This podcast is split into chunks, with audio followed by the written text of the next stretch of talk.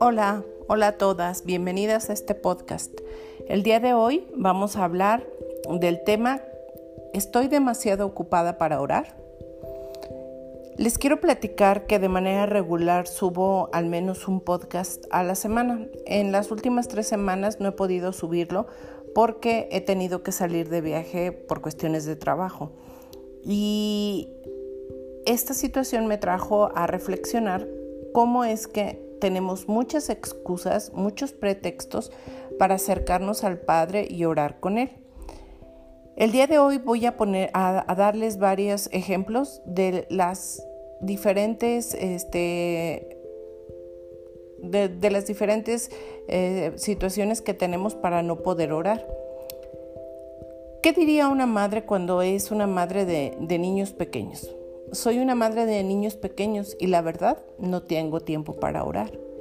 ¿Cuántas veces hemos escuchado la siguiente reflexión o comentario de una joven adolescente? Estoy en la universidad con una carga muy pesada de materias y no hay manera en que pueda tener tiempo de mi devocional diario.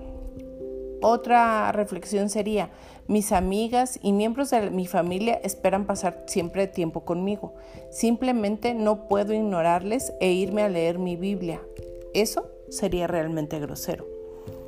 Otra reflexión sería, estoy en una relación seria y estamos juntos la mayor parte del tiempo. Simplemente me es imposible orar tanto como antes.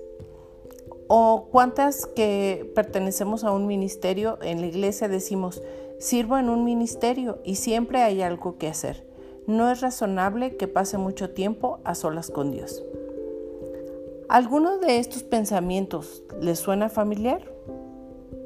Yo les quiero decir que es algo muy común que estemos demasiado ocupadas para orar, pero hoy les voy a dar las razones por la cual debemos de poner una pausa en nuestras vidas y acercarnos al trono de la gracia a tener una relación con nuestro Padre que está siempre al pendiente y dispuesto a escucharnos. Aunque las escrituras exhortan a los creyentes a hacer de la oración una prioridad, como mujeres ocupadas, muchas con frecuencia creemos estar exentas de este mandamiento. Bueno, seguramente Dios comprende que eso no es práctico. ¿Cómo podemos hacer de nuestra relación con Cristo la más alta prioridad de nuestra vida cuando estamos criando hijos pequeños o cuando tenemos un trabajo agobiante o nos sentimos obligada con los amigos y parientes o estamos iniciando una relación de pareja o cuando estamos administrando una carga pesada de estudios o muchas también puedan estar planeando una boda o quizá cargando el peso de un ministerio de tiempo completo. Cada vez que me sorprendo a mí misma diciéndome, tengo mucho tiempo que hacer hoy para pasar tiempo en oración, sé que he permitido que la preocupación por las cosas de este mundo me detengan y me mantengan alejadas de mi Dios. No me refiero a que el tiempo que dedique a la oración cada día en cierta medida me haga más justa. Eso no es verdad pero ese tiempo en la presencia de Dios nos da la energía espiritual que todas necesitamos para vivir la vida consagrada que Él nos ha llamado a llevar. El día de hoy quiero basarme en dos versículos y que todas entendamos cuál es la importancia de llevar a cabo la oración con nuestro Padre. ¿Qué es lo más importante? Pues una vez Jesús le contó a sus discípulos una parábola acerca de un hombre rico que preparó una gran cena y que envió a decir a los que habían sido invitados, vengan, porque ya todo está preparado. Esta parábola aparece en Lucas capítulo 14, versículo 17. Pero cada uno dio una razón por la cual no les parecía práctico asistir y básicamente le dijeron, tengo algo más importante que hacer. Te ruego que me excuses. Nuestro amante Padre y misericordioso Salvador espera en la mesa del banquete. Él anhela con impaciencia tener una comunión con nosotras. Sin embargo, ¿con cuánta frecuencia le respondemos igual que los de la parábola? No puedo ir, tengo algo más importante que hacer. Te ruego me disculpes. ¿O qué respuesta tan, qué respuesta tan desgarradora, verdad? Es como si alguien nos estuviera llenando las manos con diamantes de valor incalculable y nosotros prefiriéramos tener un montón de piedras sin valor. Algunos de ustedes recordarán la, también la, la lectura donde Jesús está con Marta y con María. Ambas eran hermanas de su amigo Lázaro y por tanto eran amigas de él. Esta, para, esta lectura se encuentra en Lucas 10, versículo 41 y 42. Yo les puedo decir que con frecuencia batallo para mantener mis prioridades, prioridades espirituales bajo control. Pienso en la historia de Marta y María.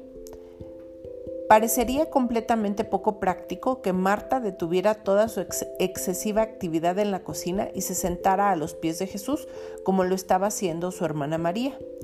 Debió de seguro haber pensado, Seguramente Jesús sabe que simplemente no puedo lograr dejar todo lo que estoy haciendo para pasar tiempo con Él. Y sin embargo, Jesús le dijo, Marta, Marta, estás preocupada y molesta por tantas cosas, pero una sola cosa te es necesaria. ¿Qué, ¿Qué era aquella cosa que Marta necesitaba? Pues simplemente sentarse a los pies de Jesús y recibir su palabra. Esa era la única manera de cómo ella encontraría la fortaleza y la gracia necesarias para hacer todo lo que había sido llamada a hacer. Y no es que la hospitalidad y el servicio de Marta fueran un problema. No, a Dios le agradaba, a Jesús le agradaba que Marta fuera hospitalaria y amable con él.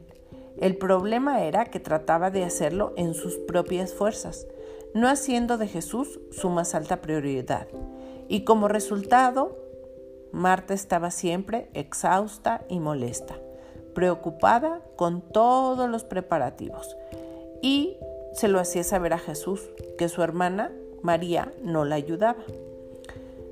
Creo, hermanas, que es importante que de esta lectura saquemos el provecho y nos quede claro que la mejor parte es estar a los pies de Jesús y no turbadas, exhaustas y molestas con nuestros afanes diarios.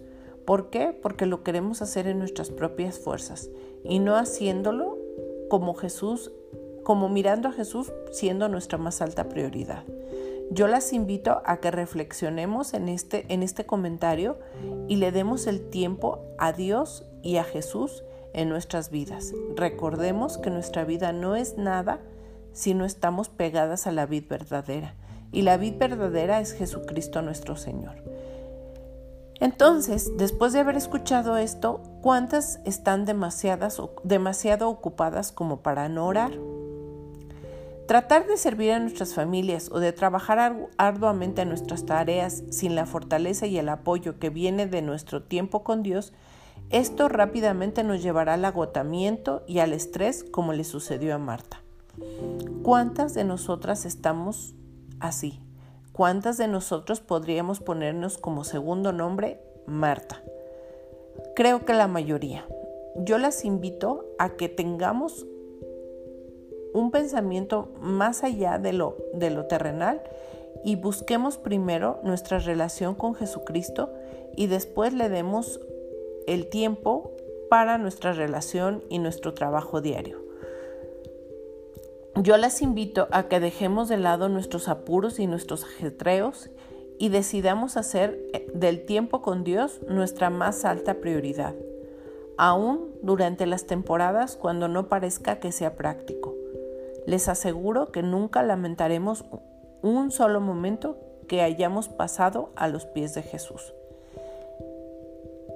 Este podcast es muy corto, pero es muy concreto y muy importante.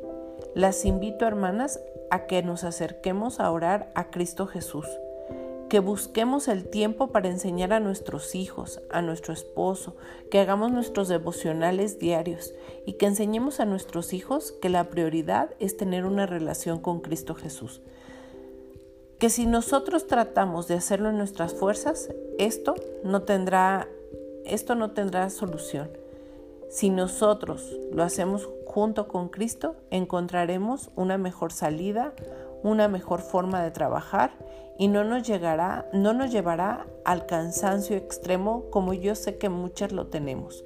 Muchas de, a veces decimos, es que estoy tan cansada, es que queremos llevar nuestras, nuestras afanes todo el día con nosotras. Y Cristo nos ha dicho, deja tu cruz y sígueme, que mi, que mi cruz es ligera. Entonces sigamos a Cristo Jesús, carguemos su, su cruz y no la nuestra. Él nos promete que Él nos va a ayudar a cargar nuestra cruz y a hacerla mucho más ligera. Las invito a que a partir de hoy ya no seamos esas Martas afanadas y exhaustas, sino que nos volvamos esa María que se arrodilla a los pies de Jesucristo a escuchar sus enseñanzas. Les deseo un excelente día, gracias por escucharme y seguimos en estos podcasts. Un abrazo.